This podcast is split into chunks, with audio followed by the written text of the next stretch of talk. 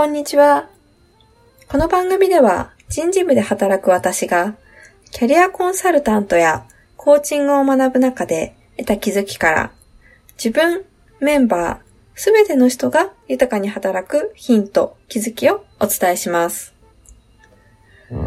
はじめまして、田中舞です。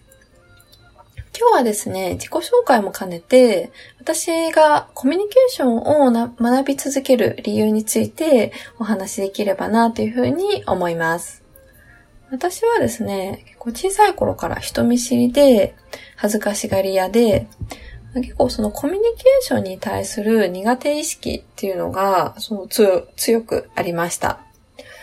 で、コミュニケーションが苦手だったエピソードは、また別の回にて配信させていただければなというふうに思ってるんですけれども、まあ、そんな私がですね、キャリアコンサルタントとか、こうコーチング学ぼうと思ったきっかけの一つに、人事という仕事に関わる中で、こう今の私に欠けている視点っ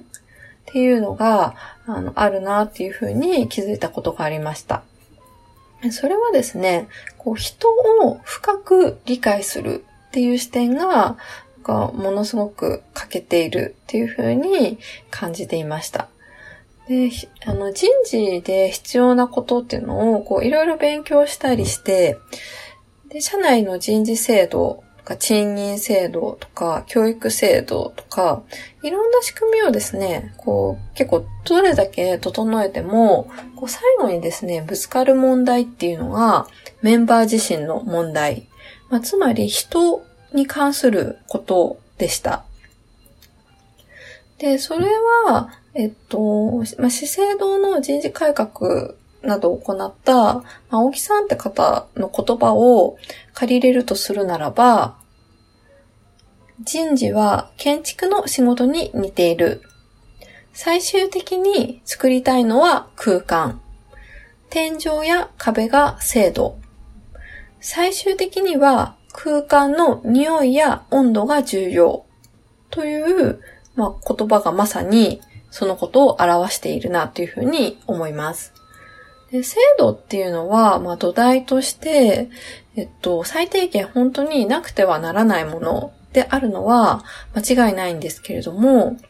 ただ、こう、私たちがその最終的に目指したいものは、その、そこで、こう、働いている人のあり方であったり、人と人とのつながりであったり、そして、その最終的には、そこチームや、まあ、会社であれば組織の風土とか文化だというふうに思っています。会社で働いている、そのどのぐらいのメンバーが、そのワクワクした気持ちで、意義と喜びのを感じながら、こう豊かに働けてるかなっていうふうに、まあ、とても感じます。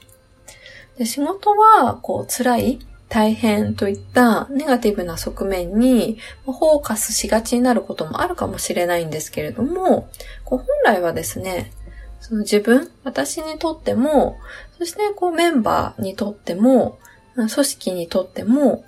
でもっと言えばですね、社会にとっても、なんかこう大切でかけがえのないものであるなっていうふうに私自身は思っています。なので、そんなその大切でかけがえのない仕事をするための、その職場の、での、まあそのあり方とかつながりとか、風土、文化っていうのを、こうもっと豊かにしたいと。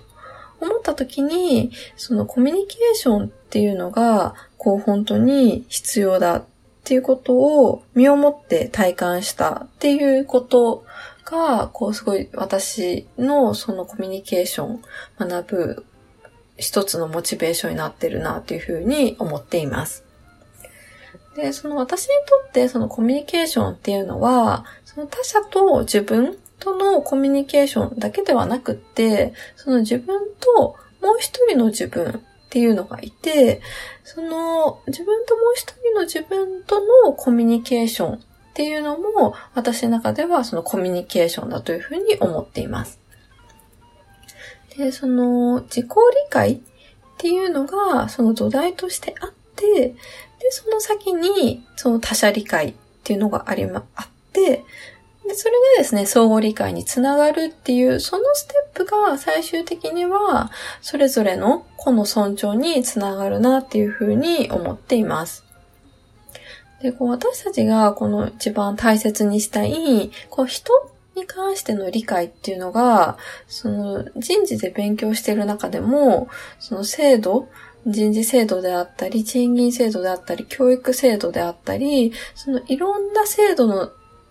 そのいろんな知識をつけなくてはいけない中でも、こう本当に人に関しての理解っていうのが一番難しい。で、一番奥深いっていうことをその人事をしていると、もう本当に痛感させられるなというふうに思っています。その中で、こう私が大切にしている言葉の中に、尊敬する人事の大先生の言葉で、こんな言葉があります。人のことなんて一生わからない。でも、わかりたいと思って追求し続けること。そして逆に、分かったと思ってしまった時点で、人事屋なんてやめなきゃいけないよ。という言葉です。